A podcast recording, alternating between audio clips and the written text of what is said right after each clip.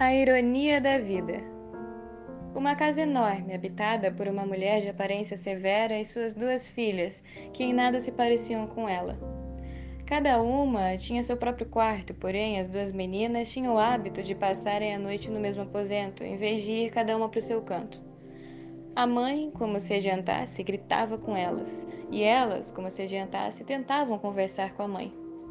Mas, para aquela mãe, não havia conversa. Ela estava certa, claramente. Duas crianças de nada poderiam saber, nada poderiam entender, em nada poderiam contribuir, sendo assim, não era necessário ouvir o que tinham a dizer.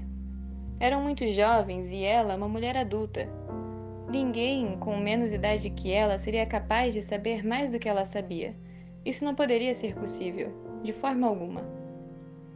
As duas meninas, todavia, acreditavam que precisavam estar juntas.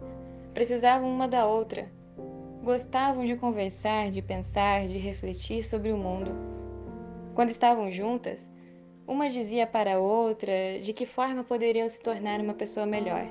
E assim, elas evoluíram como ser humano. Trocando crenças, ideias e pensamentos, aprendendo que todo mundo, independente da idade, tem algo a ensinar, tem algo a contribuir.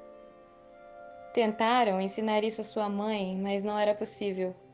Ela não parava para ouvir. Infelizes, as irmãs aceitaram. Não poderiam ajudar quem achava que não precisava de ajuda. Não poderiam resgatar quem achava que não precisava de resgate. Não poderiam iluminar quem queria ficar no escuro. Cresceram e, com o tempo, foram-se embora.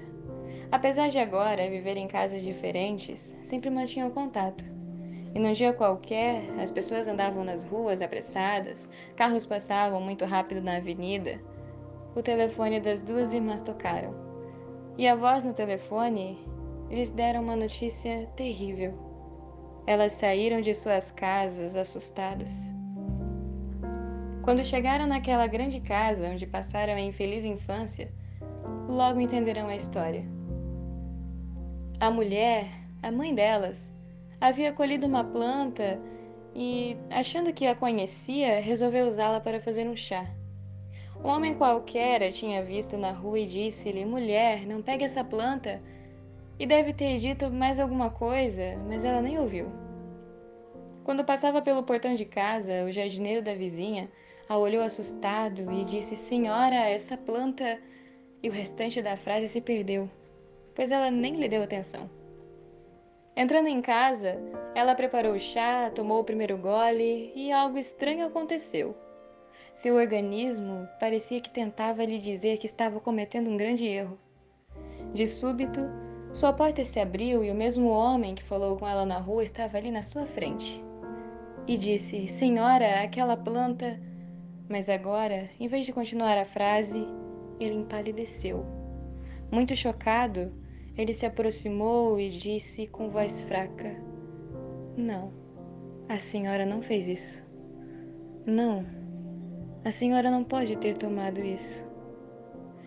Antes que pudesse entender, e antes mesmo que o homem pudesse lhe ajudar, tudo escureceu e ela já não estava mais ali.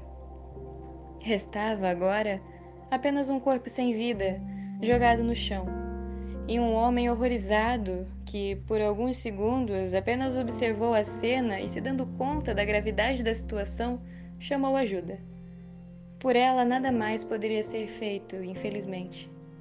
O que ela achava ser apenas uma erva própria para fazer chá era, na verdade, uma planta extremamente venenosa. Contudo, apenas ela não sabia. Uma mulherzinha magra e baixinha sempre falava para todo mundo que passava e olhava para a planta que ela era perigosa, muito venenosa. Avisava que muitos já tinham morrido por causa daquela planta mas a mulher, agora falecida, nunca tinha nem prestado o mínimo de atenção naquela mulherzinha, afinal, aquela senhora jamais poderia saber mais do que ela. Quanta ironia! A vida às vezes parece gostar de piadas assim, sádicas.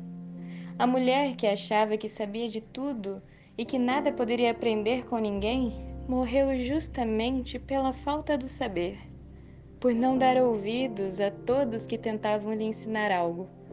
Viveu e morreu na crença de que sabia tudo, que já tinha aprendido tudo.